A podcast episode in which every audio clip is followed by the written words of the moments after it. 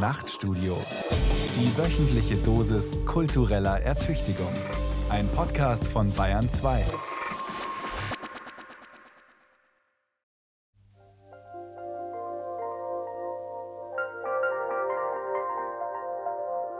Ob es sich nun um Nomadenjäger aus der Kalahari-Wüste oder um sesshafte Ackerbauern im indianischen Amerika handelt, die ermittelten Zahlen ergeben eine durchschnittliche Arbeitszeit von weniger als vier Stunden pro Tag. Jacques Liseau, der seit mehreren Jahren bei den Yanomami-Indianern aus venezuelisch-Amazonien arbeitet, hat chronometrisch festgestellt, dass die durchschnittliche Arbeitszeit der Erwachsenen einschließlich aller Tätigkeiten kaum drei Stunden pro Tag übersteigt. Wir selbst haben ähnliche Messungen bei den Giaki nicht vorgenommen, Nomadenjägern aus dem paraguayischen Urwald. Doch wir können versichern, dass die Indianer, Männer wie Frauen, mindestens die Hälfte des Tages in fast vollständiger Untätigkeit verbrachten, da Jagd und Sammeln etwa zwischen 6 und 11 Uhr morgens stattfanden und auch nicht jeden Tag.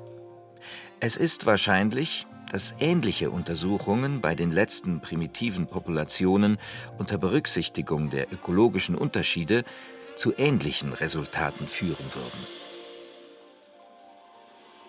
Pierre Clastre war ein französischer Ethnologe und Anthropologe. 1974 erschien Staatsfeinde Studien zur politischen Anthropologie, ein Buch, das ihn schlagartig berühmt machte und das bis heute großen Einfluss auf Philosophen und Anthropologen ausübt. Glastre hatte indigene Gesellschaften in Südamerika besucht, die mit der europäischen Antike Erstaunliches verbindet. Muße, Meditation und Gebet, Exerzitium und Kontemplation nehmen in beiden Gesellschaften einen hohen, wenn nicht den höchsten Rang ein. Dagegen glaubt unsere Gegenwart an das Primat von Arbeit, Planung und Wirtschaft. Im mittelalterlichen Latein, wie es die benediktischen Regeln auslegen, besitzt das Wort orare, beten, eine große klangliche Nähe zu den Wörtern ad orare, verehren, und lab orare, arbeiten, ora et labora und bezeugt damit eine Symmetrie, die nichts mit dem Fetisch zu tun hat, den wir heute Arbeit nennen. Der moderne Westen kann nicht ertragen, dass manche Menschen lieber weniger arbeiten und sich für ihr Leben mit wenigem zufrieden geben. René Guénon Die Krise der modernen Welt Vita Contemplativa Teilnehmende Beobachtung als Haltung von Thomas Palzer. Man kann das Leben leben oder man kann den Lebenden bei ihrem unvermeidlichen Schiffbruch zusehen. Der verstorbene Philosoph Hans Blumenberg hat für das Verhältnis von theoretischem und praktischem Leben das Bild vom Schiffbruch mit Zuschauer gefunden. Grob gesprochen kann man sich dem Leben gegenüber also in zweifacher Weise verhalten. Man kann ein tätiges Leben führen, so wie es Goethe favorisiert hat, oder man führt ein Leben, das sich der Betrachtung widmet, der Theorie. Praxis und Theorie, Vita contemplativa und Vita activa, sind zwei komplementäre Extreme, die zusammen die Gestalt der Existenz ausmachen. Die reale Existenz steht naturgemäß immer in einem Mischungsverhältnis dazu, mal mehr nach dieser Seite geneigt oder mal mehr zur anderen Seite hin. Was nun Theorie und Praxis zusammenführt, ist das Urteil. Der Schöngeist und die Macher. Wer das Leben geistiger Betrachtung widmet, hat schnell den Verdacht am Hals, ein Schöngeist zu sein, ein Sammler erlesener Antiquitäten oder jemand, der seine Tage im Park mit dem Füttern von Tauben verbringt. Dabei ist er jemand, der das Leben einfach einer Betrachtung unterziehen, nicht aber beherrschen und manipulieren will. Anders als die, die ihre Getriebenheit für Aktivität halten und die totale Mobilmachung für ein Symptom ihres eigenen Aufmerksamkeitsdefizits, will der, der ein kontemplatives Dasein führt, die Dinge für sich sprechen lassen, statt unentwegt die eigenen Bedürfnisse und Petitessen in den Vordergrund zu rücken. Der Kontemplative will das Sein sein lassen Derjenige, der aktiv ist, will es zurechtmachen und manipulieren. Der Aufstieg des Handys zum Universalwerkzeug liegt genau darin begründet. Sein Wesen ist das eines mobilen Arbeitslagers, wie es der Philosoph Byung-Chul Han unlängst drastisch zum Ausdruck brachte. Ein kontemplatives Dasein zu führen, heißt jedenfalls nicht, einem beschaulichen Dasein auf dem Sofa das Wort zu reden. Es heißt vielmehr, die Responsivität der Umwelt ernst zu nehmen. Zum Beispiel entdecken wir am Hang einen sonnigen Weg und möchten spazieren gehen. An einem Stock, der mitten auf dem Weg liegt, nehmen wir dessen Gefährlichkeit wahr oder dessen Eignung zum Gehstock. Die Welt interagiert mit uns und wir mit ihr. Wir sind kontextsensibel und mitnichten ein autonomes, von der Welt losgelöstes Bewusstsein. Kontemplative Praktiken erschließen solche evidenten Gewissheiten, die allein über analytische und kalkulierende Aktivität nicht zu gewinnen sind. Ein schönes Beispiel dafür ist der sprichwörtliche Umstand, dass uns das Wasser im Mund zusammenläuft, wenn uns der Duft eines, sagen wir, zartrosa Rebratens in die Nase steigt. Dass der russische Forscher Iwan Pawlow im Jahr 1905 in diesem Phänomen nicht mehr als einen bloßen Nervenreflex erkannte, hat mehr mit der wissenschaftlichen Sichtweise zur vorvergangenen Jahrhundertwende zu tun, als damit, dass diese Form der Responsivität tatsächlich nur die quasi automatisierte Reaktion einer Maschine gewesen wäre. Der spätmittelalterliche Philosoph Meister Eckhart sagt es so alles, was durch Ununterschiedenheit unterschieden wird, ist umso mehr unterschieden, je mehr es ununterschieden ist.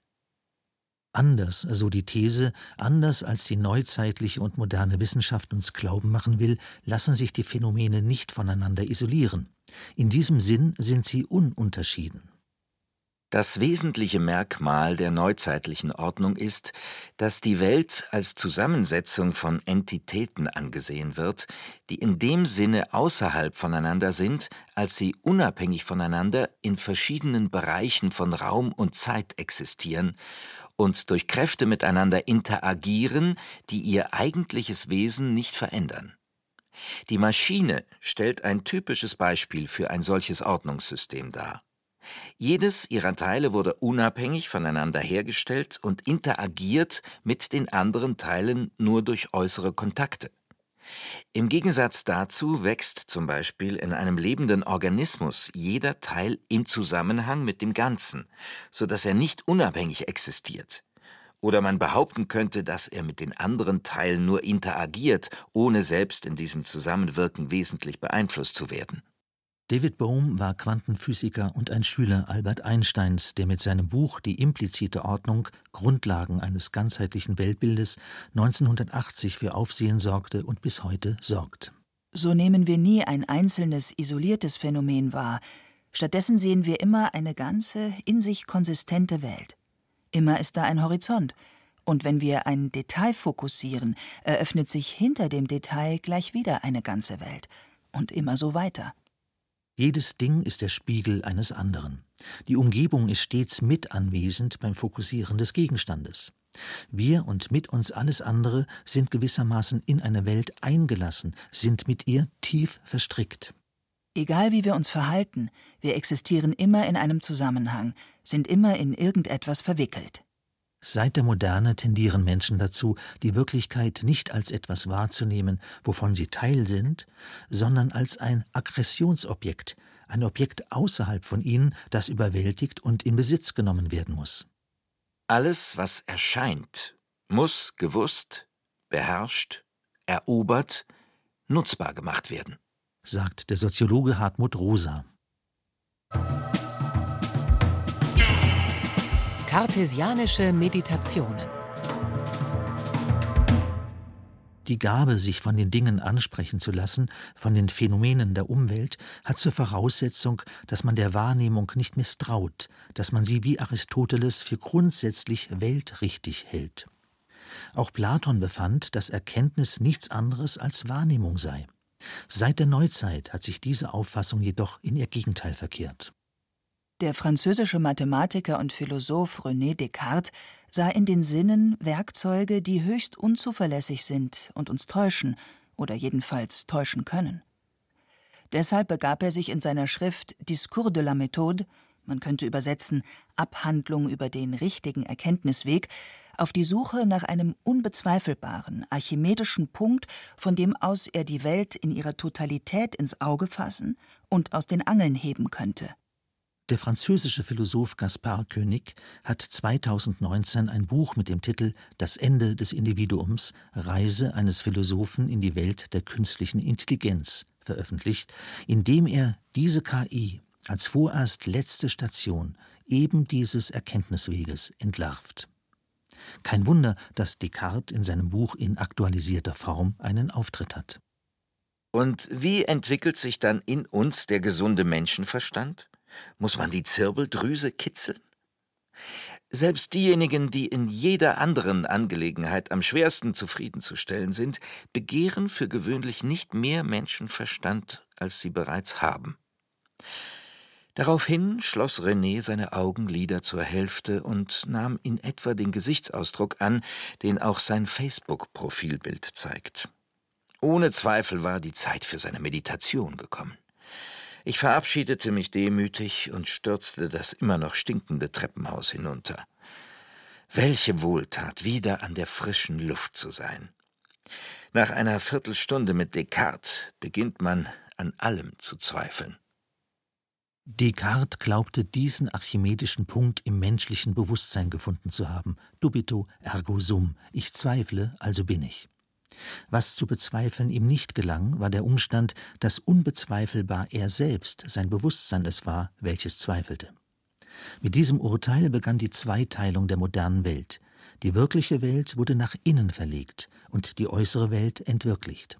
Sie besteht seitdem, zugespitzt gesagt, aus nichts anderem als Lug und Trug. So behauptet der naturwissenschaftliche Mainstream, dass es in Wahrheit keine Farben gebe, keinen Geruch, kein Licht, keine feste Erde und so weiter, sondern nur Quantenzustände, also beinahe nur nichts. Dieses Urteil hatte und hat enorme Folgen. So unterbrach Descartes mit seiner These den Zusammenhang zwischen dem Menschen als sinnlichem Wesen und der Welt, den Zusammenhang zwischen Wahrnehmung und Wahrnehmbarem. Fortan gab es nur noch das Subjekt, und rund um es herum Objekte. So ist für uns heute der Wissenschaftler jenes Subjekt, das alles um sich herum objektiviert, letztlich sogar sein eigenes Bewusstsein. Dem Wissenschaftler ist einschließlich seiner selbst alles zum Gegenstand geworden. Aber wo ist der Ort, von dem aus er spricht? Der amerikanische Philosoph Thomas Nagel spricht deshalb von einem Blick von nirgendwo. Tatsächlich tut alle Wissenschaft so, als blickte sie von oben auf die Welt, auf das Universum, auf uns, auf die Phänomene. Wasser zum Beispiel wird als H2O beschrieben, aber weder Sauerstoff noch Wasserstoffatome können nass sein. Nässe ist eine Form, in der sich die Begegnung von Mensch und Materie Ausdruck gibt. In Wahrheit ist also auch der Wissenschaftler immer und überall Teil der Welt, egal was er tut und denkt. In einer berühmten Bemerkung formulierte Aristoteles diese Erkenntnis so Die Wirklichkeit des Wahrnehmbaren und des Wahrnehmenden ist ein und dieselbe. Der Zweifel steht der kontemplativen Haltung zur Welt diametral entgegen, denn er zerstört den Konnex zwischen der Welt und denen, die sie bewusst erleben und wahrnehmen. Die Kontemplation ist eine Methode, die sich des vorschnellen Urteils enthält und die die Welt als solche, als welche sie sich zeigt, annimmt, als Ganzes, Umfassendes, Einheitliches, eben holistisch als Welt. Das Bewusstsein dagegen pulverisiert Wirklichkeit zu Kausalitäten, zu Differenzen und Repräsentationen. Repräsentierte Wirklichkeit ist eine Realität, die nur darum repräsentiert wird, weil sie so im nächsten Schritt manipuliert werden kann und soll wie ein Foto, das zuerst aufgenommen werden muss, bevor es manipuliert werden kann. Ein Foto bildet schlecht oder mehr oder weniger gut die Welt ab, es ist sie aber nicht. Niemand verwechselt die Karte mit dem Gebiet, nur das Modelldenken, der sogenannte Repräsentationalismus. Anders als der Begriff Repräsentation behauptet, wird die Gegenwärtigkeit aber nicht zurückgeholt.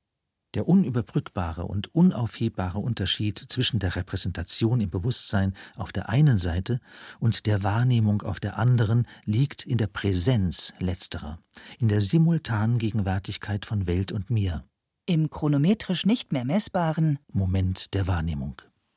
Man kann eben gerade nicht unterstellen, dass jener Moment, an dem wir eine Frage stellen, vernachlässigbar ist, wie es in der modernen Wissenschaft jedoch praktiziert wird. Dasein heißt, da zu sein. Und da zu sein bedeutet wiederum, dass Dasein immer irgendwie ist. Zu leben, das fühlt sich immer irgendwie an. Um es mit den Worten des kürzlich verstorbenen katholischen Philosophen Robert Spähmann zu sagen, ich habe darauf hingewiesen, dass das Sein, die Wirklichkeit von Personen nicht Bewusstsein, sondern Leben ist, und dass uns deshalb nicht nur alles Bewusste, sondern alles Lebendige als wirklich gelten muss. Die kartesische Zweiteilung der Welt in Bewusstsein und Materie, die durch Ausdehnung definiert ist, diese Zweiteilung hat zur Entwirklichung der Wirklichkeit geführt, weil in ihr das Zwischenglied verschwunden ist, das seit Platon das Reden über Wirklichkeit bestimmte. Leben. Sein, Leben, Denken war die klassische Trichotomie. Leben aber war das eigentliche Paradigma des Seins. Bewusstsein galt als Steigerung von Leben. Wer nicht erkennt, schreibt Thomas von Aquin, der lebt nicht vollkommen, sondern hat nur ein halbes Leben. Bewusstes Leben ist volles Leben, also volle Wirklichkeit. Unbewusstes Leben behält einen Moment von Unbestimmtheit, so wie unbewusste Gefühle, von denen es Sinn hat zu sagen, sie seien weniger wirklich als deutlich bewusste und sogar ausgesprochene. Es gibt Grade der Wirklichkeit. Robert Spähmann Wirklichkeit als Anthropomorphismus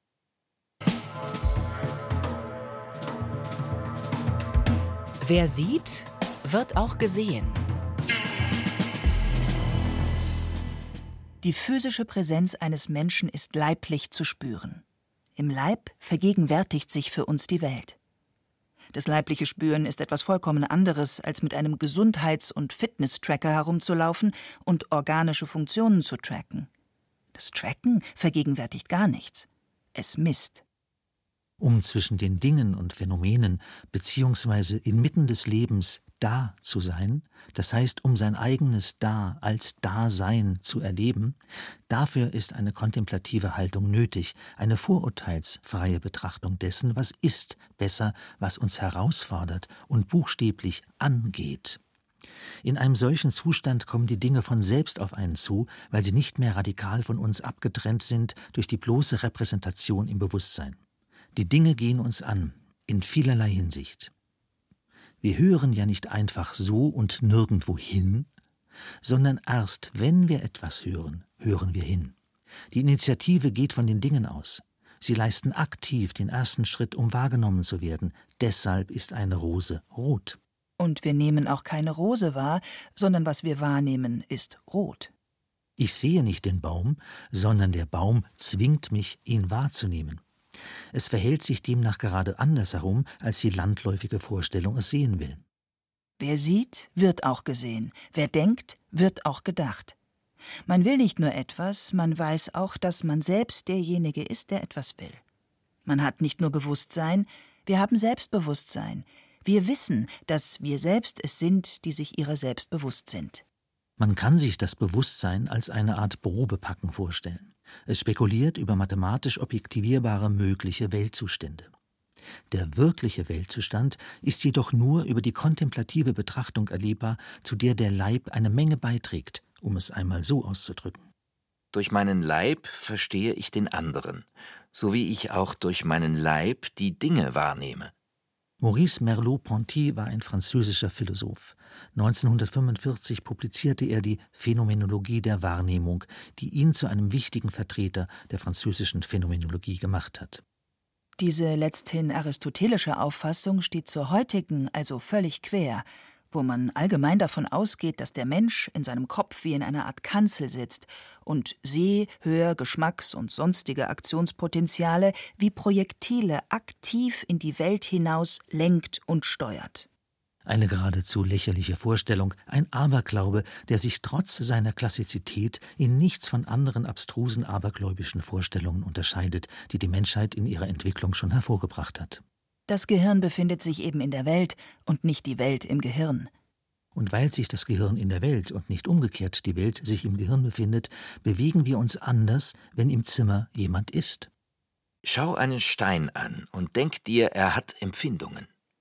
Man sagt sich, wie konnte man nur auf die Idee kommen, einem Ding eine Empfindung zuzuschreiben? Und nun schau auf eine zappelnde Fliege, und sofort ist die Schwierigkeit verschwunden. Und so scheint uns auch ein Leichnam dem Schmerz unzugänglich. Unsere Einstellung zum Lebenden ist nicht die zum Toten. Ludwig Wittgenstein Philosophische Untersuchungen Wir besitzen so etwas wie eine vorprädikative und vortheoretische Einstellung zur Welt, also eine Einstellung, die nicht auf erlerntem Wissen beruht. Bei alledem handelt es sich um veritables Weltwissen. Grundlegende Züge der Körperwelt kommen in ihm zutreffend zur Darstellung. Die Gegenstände der Welt sind tatsächlich durch Identität, Permanenz und Aspektvarianz charakterisiert. Sie verändern ihre Größe nicht sprunghaft. Sie bleiben, wenn sie sich bewegen, im Allgemeinen dieselben. Ihre Merkmale bewegen sich in der Tat im Paket. Insofern sind uns in den Fundamenten der primär sinnlichen Wahrnehmung sehr allgemeine Gesetzlichkeiten der Objekte dieser Welt erschlossen. Die primärsinnliche Wahrnehmung steht generell auf sicherem Boden und hat von daher auch im Einzelfall gute Wahrheitschancen. Schreibt Wolfgang Welsch. Er ist ein deutscher Philosoph, der 2018 das von der Phänomenologie inspirierte Buch Wahrnehmung und Welt veröffentlichte. Vor jeder Theorie haben wir also schon eine bestimmte Einstellung zur Welt oder, besser ausgedrückt, wir sind auf die Welt, in die wir geraten, immer schon eingestellt. Die Welt und wir befinden uns in einem allen vorgängigen Passungsverhältnis. Diesem Passungsverhältnis wird man in der Kontemplation gewahr. Zur Erscheinung gehört zudem immer auch derjenige, dem etwas erscheint. Alles erscheint jemandem. Und anders als zu Dingen verhalte ich mich zu meinem eigenen Körper nicht wie zu einem Ding. Vielmehr erlebe ich meinen Körper. Dass es Zwischenräume gibt, die weder rein mentale noch im modernen Sinne des Wortes rein physikalische Phänomene sind, ist zunächst einmal jedem geistig gesunden Menschen offenkundig. Man denke etwa an ein Herzklopfen, in dem sich ein Gefühl von Verliebtsein, Freude oder Angst aktualisiert.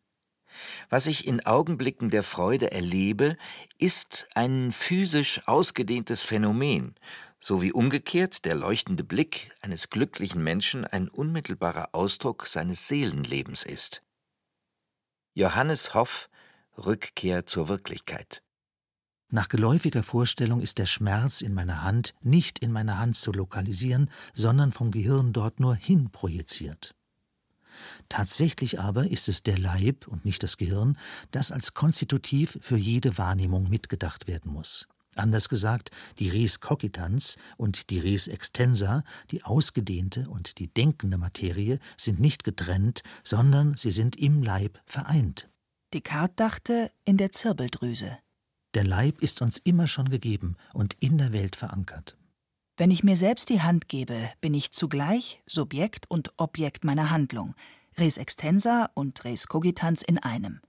Darin besteht die Doppelnatur unseres Leibes. Unsere geistigen Intentionen sind demzufolge immer schon eingebettet in ein Feld leiblicher Gesten und Gebärden, in denen sich unsere Intentionen materialisieren und die uns responsiv miteinander interagieren lassen. Und das heißt, ontologisch gewendet, physische Gesten und Gebärden haben den Charakter von Resonanzkörpern, in denen sich unsere Gefühle aktualisieren. Würden wir die Körpersymptome eliminieren, in denen sich Gefühle raumzeitlich materialisieren, so bliebe, wie bereits William James bemerkte, nichts von diesen Gefühlen zurück. Gefühle sind von ihren physischen Manifestationsweisen nicht verschieden, auch wenn sie nicht den Charakter eindeutig identifizierbarer physikalischer Fakten haben. Johannes Hoff ist ein römisch-katholischer Theologe und Philosoph. Das Zitat stammt aus seinem Essay Rückkehr zur Wirklichkeit aus dem Jahr 2020. Es ist logisch unmöglich, dass sich die Welt Stück für Stück aus dem Bewusstsein erschließt, geht sie diesem doch uneinholbar voraus. Vor aller Analyse ist die Welt schon da. Und jeder Versuch, sie herzuleiten, indem man das Gegebene analysiert, kommt zu spät.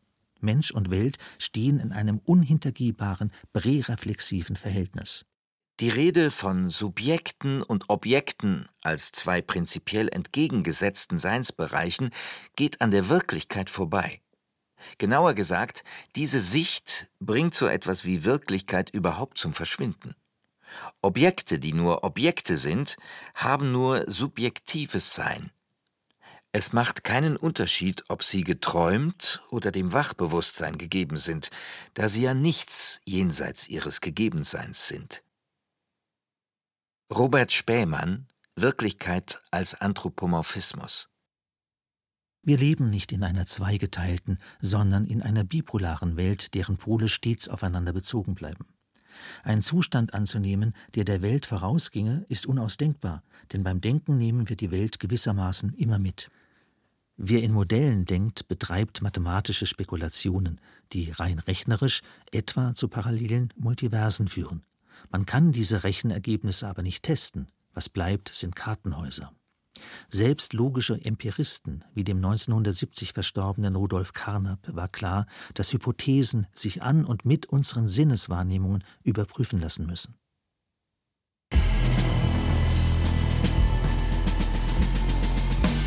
Die Krise der modernen Welt.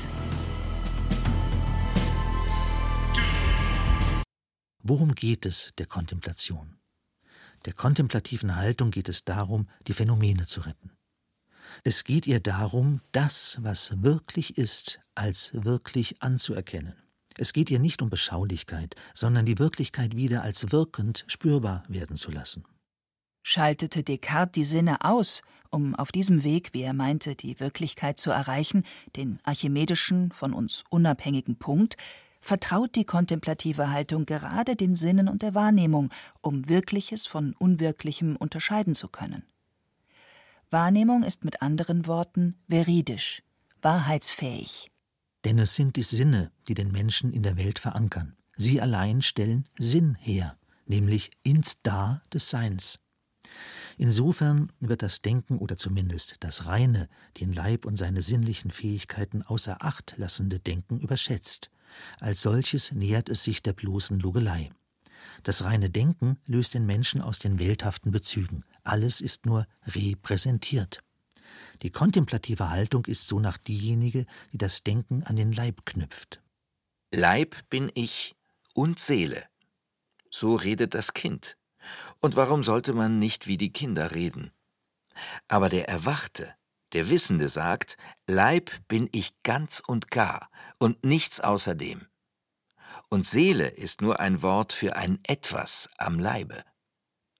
Der Leib ist eine große Vernunft, eine Vielheit mit einem Sinne, ein Krieg und ein Frieden, eine Herde und ein Hirt. Werkzeug deines Leibes ist auch deine kleine Vernunft, mein Bruder, die du Geist nennst, ein kleines Werk und Spielzeug deiner großen Vernunft. Friedrich Nietzsche, also sprach Zarathustra. Dass der Körper zu uns gehört, ist uns irgendwie bewusst. Aber wie lässt sich erklären, dass eine Person, die etwas sieht, etwas will, etwas besitzt oder Schmerzen hat, auch das Bewusstsein hat, dass sie selbst es ist, die etwas sieht, etwas will, etwas besitzt oder Schmerzen hat? Lambert Wiesing Ich für mich Phänomenologie des Selbstbewusstseins. Das präreflexive Verhältnis von Mensch und Welt kann weder erklärt noch verstanden werden. Es ist, wie Goethe sagen würde, ein Urphänomen. Urphänomene können nur geschaut und kontemplativ erschlossen werden. Für Aristoteles bedeutet die Vita Contemplativa ein konzentriertes Schauen auf die ehrwürdigsten Gegenstände und Urphänomene. Aber diese Schau ist nicht untätig, wie man heute glaubt. Sie ist im Gegenteil tätiges Leben. Ohne Kontemplation sinkt, dem griechischen Philosophen zufolge, das aktive Leben, die Vita activa, zur bloßen Arbeit herab, zur frohen. Wenn der Pol fehlt, der der Arbeit etwas entgegensetzt, schrumpft der Mensch zum Animal laborans, zum Arbeitstier. Für die Antike besteht zwischen Theorie und Praxis also eine Balance, eine Ausgewogenheit, deren Toleranzen nicht allzu groß sind. Die Stoiker fassen die kontemplative Schau enger und bezeichnen sie als Epochä, als Zurückhaltung und Aussetzung des Urteils, als Aussetzung von Glauben oder Unglauben, von Bejahung oder Verneinung. Epochä ist damit eine Haltung, die scheinbar der der heutigen Wissenschaft ähnelt. nämlich der jeder Praxis vorgeschalteten objektiven und in sich konsistenten Theorie. Doch gingen die Stoiker nicht von der Illusion einer objektiven Perspektive aus. Sie verstanden den Menschen nämlich nicht als Subjekt, das sich selbst über die Rationalität und seine Umgebung dank einer physikalistischen Deutung objektiviert. Martin Heidegger erklärt das folgendermaßen. Noch im Mittelalter wird der Name Subjektum für alles Vorliegende gebraucht. Ein Objektum dagegen ist im Mittelalter ein entgegengeworfenes. Aber wem entgegen? Meinem Vorstellen, meiner Repräsentatio. Objekt im mittelalterlichen Sinne ist das bloß Vorgestellte. Zum Beispiel ein gedachter goldener Berg, der gar nicht faktisch existieren muss, so wie etwa dieses hier wirklich vorliegende Buch vor mir, das mittelalterlich ein Subjektum genannt werden müsste. Ende des Mittelalters wird dann freilich alles auf den Kopf gestellt. Heute versteht man für gewöhnlich unter Subjekt das Ich, während der Name Objekt für die Bezeichnung der nicht ichhaften Dinge oder der Gegenstände vorbehalten wird.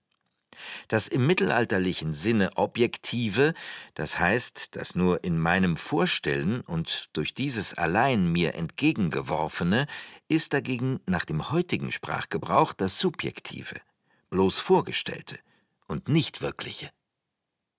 Martin Heidegger Zollikoner Seminare die Wärmeempfindung zum Beispiel ist die Voraussetzung für die Entwicklung einer physikalischen Wärmelehre, aber die Wärmeempfindung selbst ist kein physikalisches Phänomen. Wenn die Empfindung der Theorie vorausgeht, warum kommt sie dann in ihr nicht vor? Die Wirklichkeit ist zwar konsistent, aber sie ist nicht deckungsgleich mit der Logik.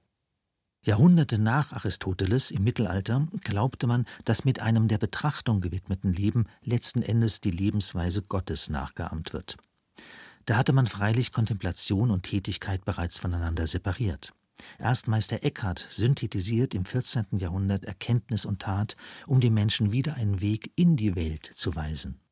Zunächst ruft Meister Eckhart zwar eine spezielle spirituelle Praktik namens Abgeschiedenheit auf, die den Übenden davor bewahren soll, dieses oder jenes sein zu wollen und die sich so in der Praxis der Urteilsenthaltung übt, der uns von den Stoikern bekannten Epoche. Aber das alles dient den Stoikern, wie Meister Eckhart, allein dazu, eine gewisse innere Lehre zu schaffen, um sich von der Welt unverstellt ansprechen und angehen lassen zu können, so wie ein Kind. Das Vertrauen, das Kinder ihrer Umgebung entgegenbringen, ähnelt dem Vertrauen, das die kontemplative Haltung prägt. Diese nämlich fragt nach dem, was wirklich ist und was deshalb den Charakter des Mitseins mit uns hat. Kinder nähern sich den Phänomenen der Welt immer in Erwartung der Resonanz und Responsivität, über die alles und jedes verfügt, was wirklich ist. Eine Blume, der Hund, ein Baum. Sie begreifen sich selbst als mit den Dingen seiend, nicht gegen sie. Darum kann man sagen, der Aufstand des Menschen zum Subjekt. Die Wirklichkeit als diese selbst verstehen zu wollen, das heißt, sie unter dem Aspekt größerer oder geringerer Ähnlichkeit mit uns zu betrachten. Es heißt nicht, sie uns selbst gegenüberzustellen und zum Gegenstand zu machen. Der Rationalist Descartes hat die Wirklichkeit rationalisiert, um sich ihrer bemächtigen zu können. Anders als heute dachte er aber nicht, dass Körper und Geist radikal getrennt voneinander sind. Er sah den Ort der Wechselwirkung zwischen Res extensa und Res cogitans in der Zirbeldrüse. Der portugiesische Neurowissenschaftler Antonio Damasio betrachtet das Leben als offenes dynamisches System, in dem Emotion und Geist sich ständig gegenseitig beeinflussen. Mitsein und Körperlichkeit bilden ein stabiles, notwendiges Gleichgewicht. Der Rationalist Descartes ahnt die fundamentale Verbindung von Gemeinsinn und Körperlichkeit. Im Rückgriff auf die Konzepte Damasios wäre es verlockend, den Gemeinsinn als eine Funktion der Homöostase in den Blick zu nehmen, der unsere Beziehung zur Umwelt und unser soziales Verhalten regelt. Und ist es nicht so, dass die Zirbeldrüse in der modernen Medizin als ein Organ der Hormonregulierung angesehen wird? Wenn es nichts gibt, was auf der Welt besser verteilt ist als der Gemeinsinn, dann deshalb, weil wir alle lebendige Wesen sind, bestimmt durch unser biologisches Erbe, und hineingeworfen in eine komplexe Welt, die wir Schritt für Schritt in all ihren Aspekten zu meistern lernen. Deswegen gehen wir auch nicht auf einer Autobahn spazieren, anders als eine KI ohne Zirbeldrüse. Gaspar König Das Ende des Individuums Reise eines Philosophen in die Welt der künstlichen Intelligenz Wirklichkeit ist wesentlich Mitsein. Wir selbst erleben uns nicht als das Sammelsurium aus Einzelteilen, aus denen wir angeblich bestehen, Organen, Atomen, Stoffen, sondern als Einheit, als mit allen Teilen mitseiend. In der kontemplativen Haltung erkennen oder erfühlen wir die Welt als Einheit, als Mitsein mit den Sternen, den Atomen, den Tieren, dem Gras, den Edelmetallen, dem Wetter und der Gerechtigkeit. Wie aber verhält es sich mit Sein unterhalb des Lebens? Solches Sein kommt zunächst innerhalb des Lebenszusammenhangs vor, als Umwelt, als Nahrung, als Teil unserer Nahrung, als Material für die Herstellung einer Welt des Zuhandenen, wie Heidegger es genannt hat. Und es kommt vor als Gegenstand der Physik und Chemie. Hat es Sinn, von einer Wirklichkeit dieser unbelebten Materie jenseits dessen zu sprechen, als was sie sich uns zeigt? also jenseits ihrer Gegenständlichkeit. Heideggers Sein und Zeit kennt dieses Jenseits nur als defiziente Form von Zuhandenheit. Was aus allen Lebenszügen herausgefallen ist, ist das nur noch Vorhandene. Robert Spähmann Wirklichkeit als Anthropomorphismus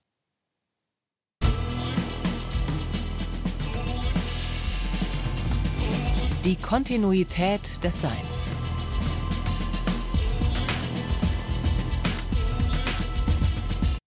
Die Beziehung ist das eigentlich Wirkliche. Denn alles, was existiert, steht in Beziehung. Und man muss sogar noch schärfer sagen, was existiert, existiert nur, weil es in Beziehung steht. Aussehen zum Beispiel ist wesentlich auf das Sehen bezogen. Das suggeriert, es sehe etwas irgendwie aus, ohne dass es gesehen würde, unabhängig vom Sehen. Beide Seiten haben aber ihre Wirklichkeit nur in der Beziehung zueinander. Die Wirklichkeit des Wahrnehmbaren und des Wahrnehmenden ist ein und dieselbe. Aristoteles. Man begreift, dass jedes Ding, um fortlaufend anwesend zu sein, sein eigenes Sein unentwegt erneuern muss, von Sekunde zu Sekunde. Welche Kraft ist da im Spiel? Man spricht von Konatus als von der in jedem Ding wirkenden, strebenden Kraft. Jedes Ding strebt gemäß der ihm eigenen Natur danach in seinem Sein zu verharren. Spinoza betont fortlaufend eine Kontinuität zwischen dem Menschen und allem anderen, was ist. Diese Kontinuität nennen wir Beziehung. Konatus ist also die Kraft, die ein Ding von Sekunde zu Sekunde erhält. Das ist nichts anderes als die Beziehung, die ein Ding zu sich selbst hat. Jedes Seiende steht folglich in Beziehung zu sich selbst, in der Zeit. Und im Mitsein haben wir eine Beziehung zur Welt im Raum. Diese Kontinuität kündigt Descartes auf, für den auf der einen Seite das Bewusstsein steht und auf der anderen alles, was diesem Bewusstsein Gegenstand ist, diesem entgegensteht. Darum werden heute in den Wissenschaften die einzelnen Wirklichkeitsbereiche so scharf gegeneinander abgegrenzt, dass man nicht durch ein einfaches Weiterschreiten aus dem einen in den anderen gelangen kann. Jeder Bereich soll auf eine andere Art wirklich sein, ohne dass darum der eine weniger wirklich wäre als der andere. Dem widersprechen Kontinuität und Beziehung, die wir ja als Wirklichkeit unentwegt vor Augen haben. Die Wirklichkeit der Welt besteht in ihrem Beziehungskontinuum. Wirklichkeit aber als Wirklichkeit auffassen zu können, ist das Eigentümliche des Menschen. Das gelingt ihm allerdings nur in der kontemplativen Haltung. Andernfalls nimmt er die Welt als Ganzes eben nicht wahr, buchstäblich, sondern er errechnet sie, beurteilt sie, er manipuliert sie, bemächtigt sich ihrer oder Teilen davon.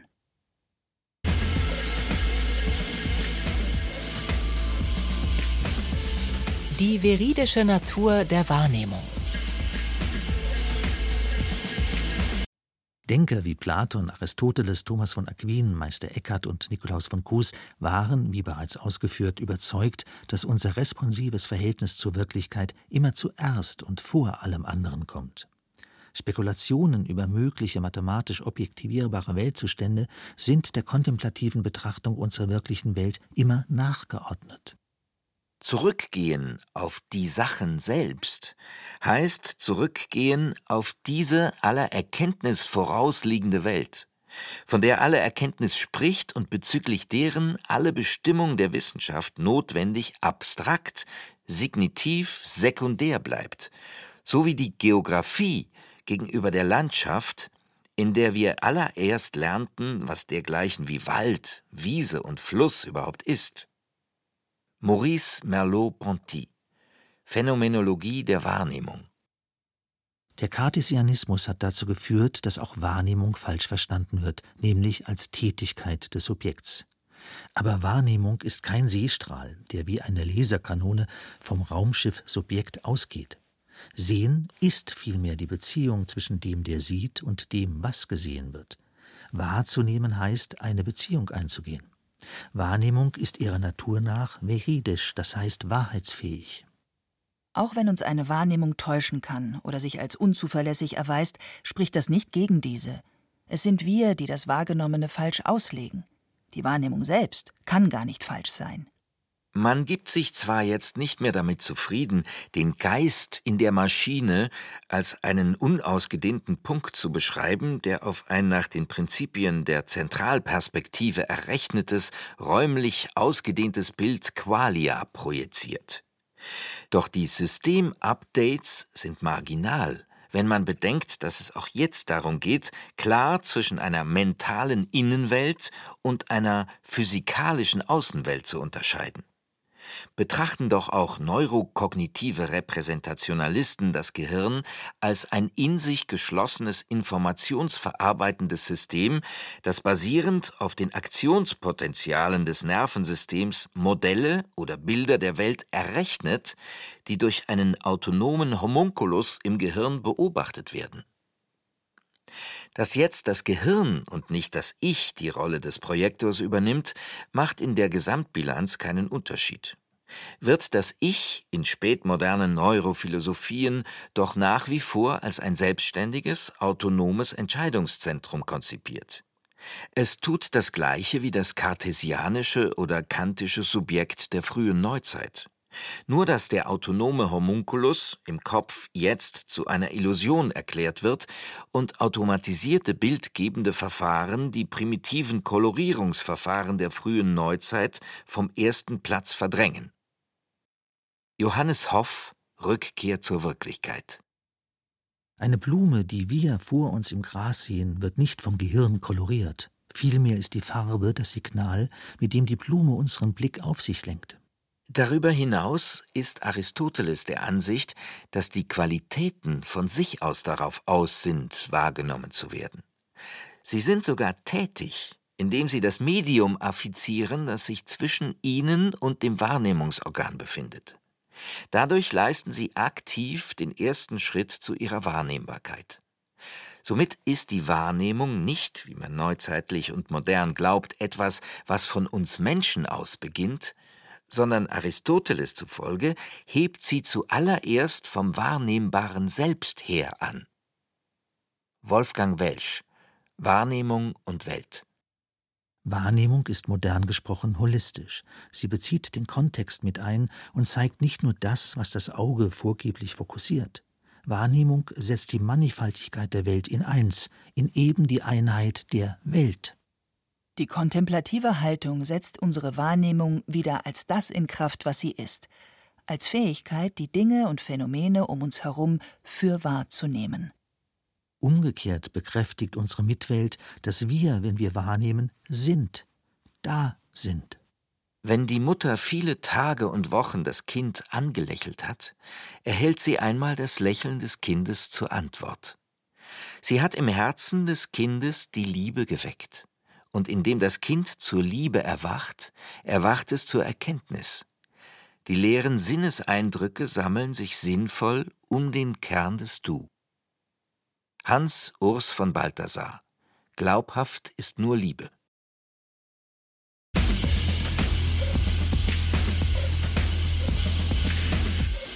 Zum Schluss. Wir haben gehört, der Cartesianismus bezieht alles auf das Bewusstsein des Subjekts und macht deshalb die Um- oder Mitwelt zum Objekt, zum Gegenstand. Das Subjekt ist dann Bewusstsein, also ein ausdehnungsloser Punkt, ähnlich wie der Ausgangspunkt der Zentralperspektive. Das Subjekt ist, modern gesprochen, Gehirn und als Gehirn Gehirn im Tank. Vor diesem Gehirn erstreckt sich zentralperspektivisch die Welt, mit dem es am Ende sein Bewusstsein möbliert. Eine vergegenständlichte Welt, so führen es Wissenschaft und Industrie täglich vor, dient zumal einem Programm. Die Welt zu beherrschen, zu gebrauchen, was meist Missbrauch bedeutet, sie zu unterwerfen. In der Wissenschaft kommt es darauf an, uns zu Meistern über die Natur und zu Besitzern, Inhabern der Natur zu machen. René Descartes Discours de la méthode Ein jedes Seiendes ist nur und strikt das, was es in Relationen ist, in Beziehungen. Es gibt kein vereinzeltes, isoliertes Seiendes, so wie es die Wissenschaft sich modelliert. Descartes gewinnt seine Position aus dem Willen, etwas absolut Sicheres und Gewisses bereitzustellen. Also nicht aus einem unmittelbaren Grundverhältnis zu dem, was ist, oder aus der Frage nach dem Sein. Diese Descartesche Position steht im schärfsten Gegensatz zur griechischen Auffassung. Der entsprechende Grundzug der griechischen Methode ist das Bewahren und Retten der unangetastet, unversehrt gelassenen Phänomene, die sich zeigen. Das reine Anwesendsein-Lassen dessen, was sich zeigt.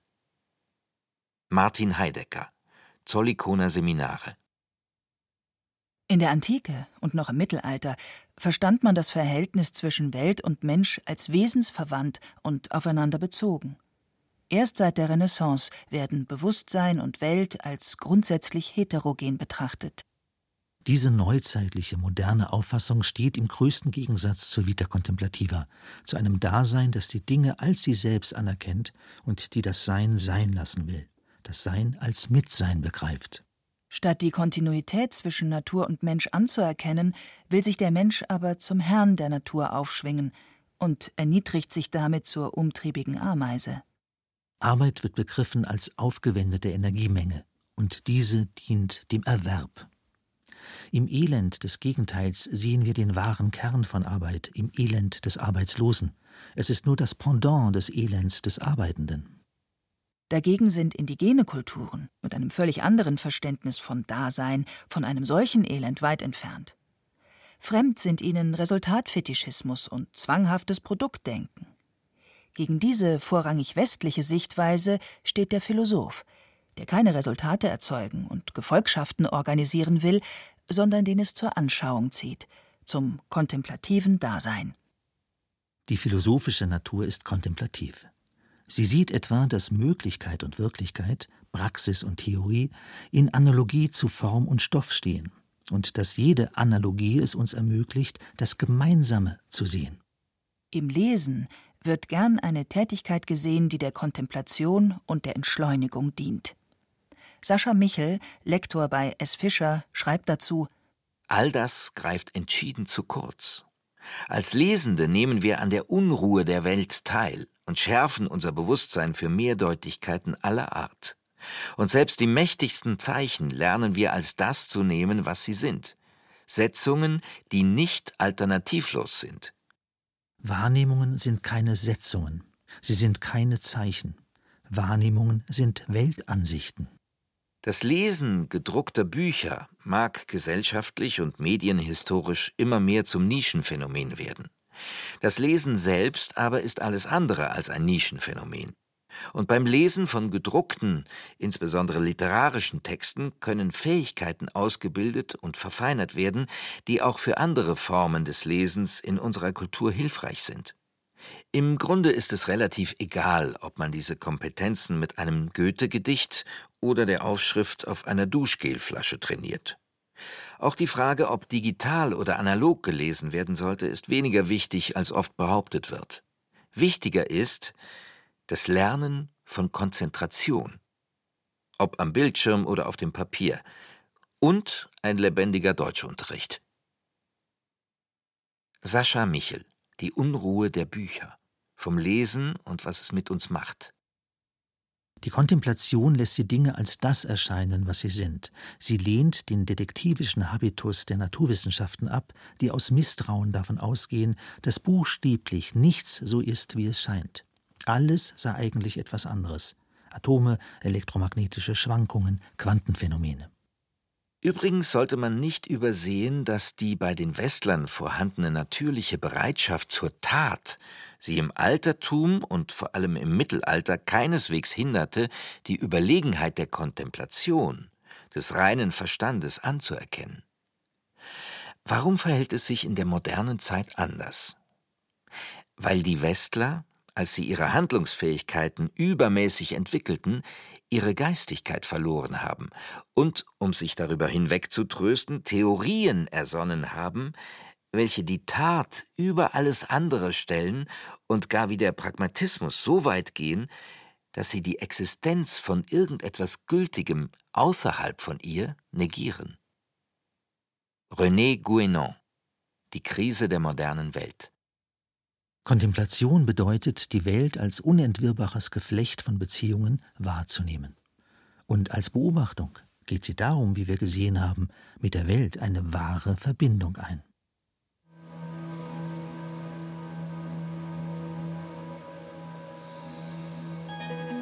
Vita Contemplativa. Teilnehmende Beobachtung als Haltung von Thomas Palzer. Es sprachen Diana Gaul. Hemmer Michel, Stefan Merki und der Autor. Technik Robin Ault. Regie der Autor. Redaktion Thomas Kretschmer. Eine Produktion des Bayerischen Rundfunks 2021.